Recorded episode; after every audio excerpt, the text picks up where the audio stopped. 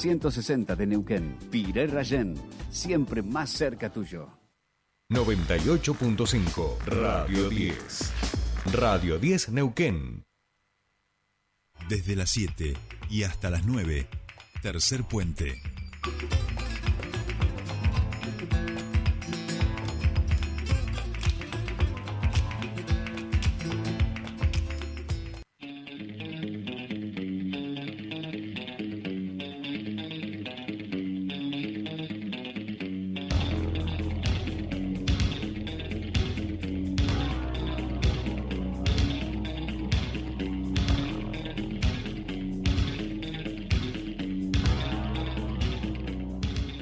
Bien, ya estamos aquí, último bloque de Tercer Puente y nos vamos a Buenos Aires porque allí está el señor Pascual Caliquio, nuestro columnista de comunicación, para que charlemos esta semana. Vamos a charlar esta semana de un acontecimiento global que empieza a suceder en la Argentina. Yo lo hablaba ayer, no por nada eh, sale un informe de Estados Unidos ayer publicado por algunos medios eh, y por supuesto que estamos hablando del tercer Foro Mundial de Derechos Humanos que nos tiene como sede y nosotros tenemos allí a infiltrado, en, no tan infiltrado, dando charlas, exposiciones y demás a nuestro querido Pascual Caliquio. Pascual, ¿cómo va? Muy buenos días, este, bienvenido a tu espacio. Buenos días, sí, efectivamente, nos tocó coordinar el área de comunicación y derechos humanos en la preparación de este foro. Ah, bueno, poquita cosa. empezó ayer. Empezó ayer. Em, no, no, sí, sí, Pascual es grosso. Acá me, abre los ojos el, operador me diciendo, hostia, le digo, no, no, si Pascual es grosso, lo que pasa es que aquí en Neuquén ustedes no lo conocen. Digamos, claro, claro, claro, claro. Lo tengo yo escondidito porque si no, viste cómo son, me lo van a robar como columnista también.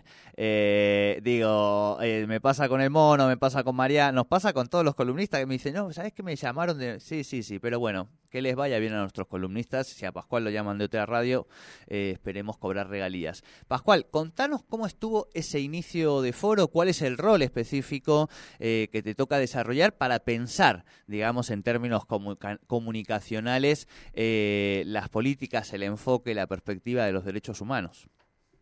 Sí, ayer empezó, bueno, el, foro por la mañana, la, la apertura formal fue a la tarde con un recital y después algunas palabras del secretario de Derechos Humanos, la mm, directora del Centro Internacional por la Promoción de los Derechos Humanos que organiza este foro, eh, Fernanda Gil Lozano, eh, estuvo también Tati Almeida, el Premio Nobel de la Paz Adolfo Pérez Esquivel y el presidente Alberto Fernández. Esa fue como la inauguración formal, pero ya durante todo el día se habían realizado, empezó a realizar actividades en la ex ESMA, en la Facultad de Arquitectura, Diseño y Urbanismo y ahí en el CCK.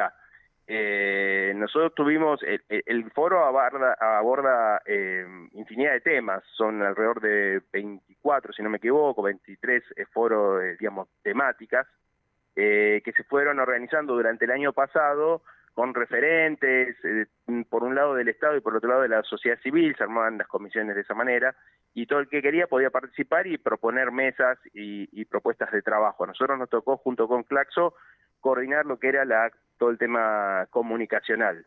Eh, hicimos algunas propuestas nosotros y después hay un montón de propuestas que se fueron autogestionadas, que se proponían y, y, bueno, y ahí van a estar en el foro de acá hasta el jueves al mediodía, iba a ser jueves todo el día, pero a la tarde juega Argentina, entonces hubo que cortar antes porque están a 10 cuadras de ahí. Eh, y el viernes es la marcha, digamos, ¿no? Es decir, hay actividades hasta el jueves a la mañana y después, bueno, el viernes se marcha eh, como todos los 24. Eh, el, el, el te decía, hay 1.200 mesas más o menos, o sea, es imposible abordar todo. Eh, sí hay muchos temas que tienen que ver con eh, ambiente, como algo quizás más nuevo, después con migraciones, con género, sin dudas que aparecen un montón de actividades, eh, con la vivienda, las ciudades, eh, el derecho a la vivienda. Hay algunas cuestiones internacionales, por ejemplo, eh, hay mucha mirada sobre eh, qué pasó acá en la Argentina en la transición democrática, este año que tuvimos toda la película del juicio y eso, eh, muchos países que han hecho su transición a la democracia y que, eh, bueno, discuten, ¿no? Si tienen que juzgar a los represores, ¿no? ¿Qué se tiene que hacer, etcétera?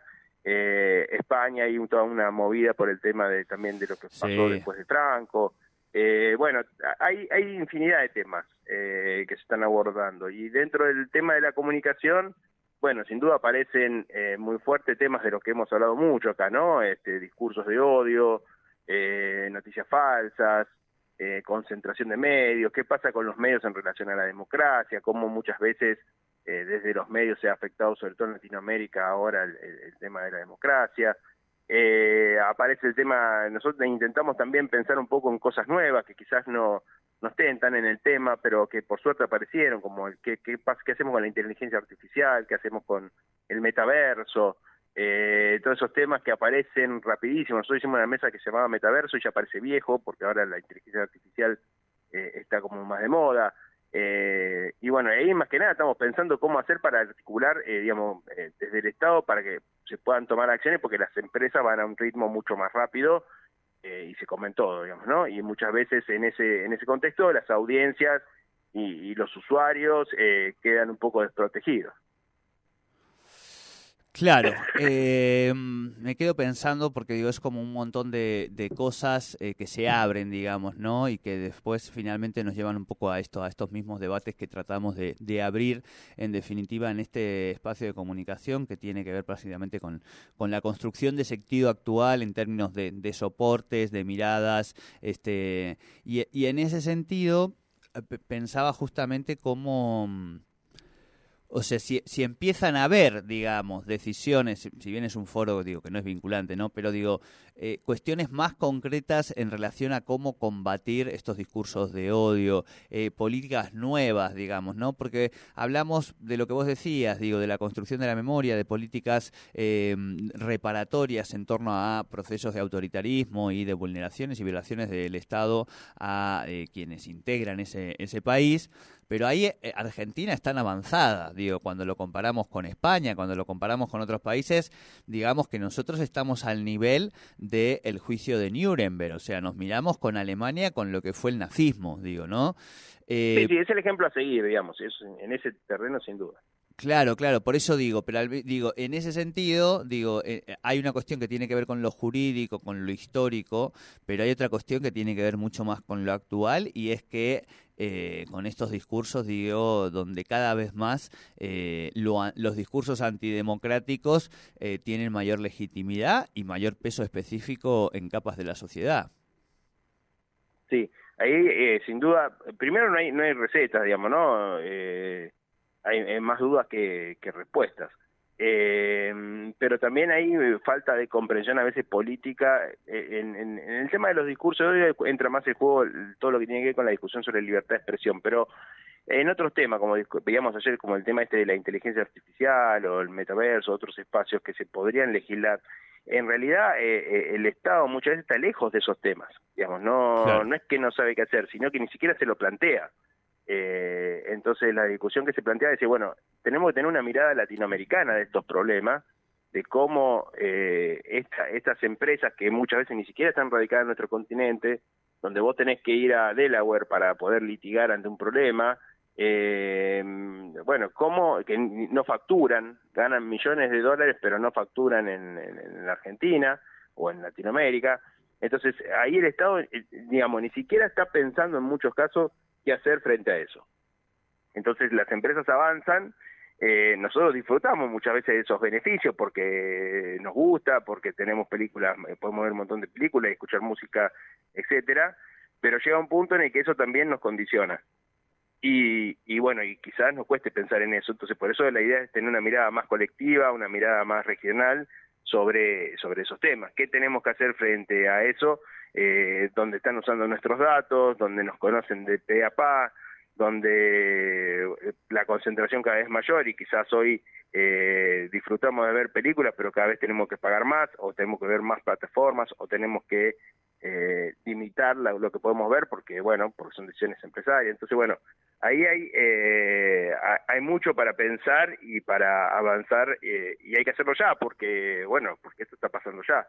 Eh, no es que hay mucho tiempo para pensar y para, para legislar al respecto, ¿no? Sí, sí, totalmente, totalmente, Pascual, clarísimo. Bueno, eh, esperamos un poco de balance final en la columna que viene. Pascual, antes de terminar, eh, team verano, team invierno, team otoño, eh, team, team primavera. Resistimos, resist, resistimos, ni una queja vas a escuchar mía de la oleada de calor, eh, porque bueno, fue terrible, pero había que resistir.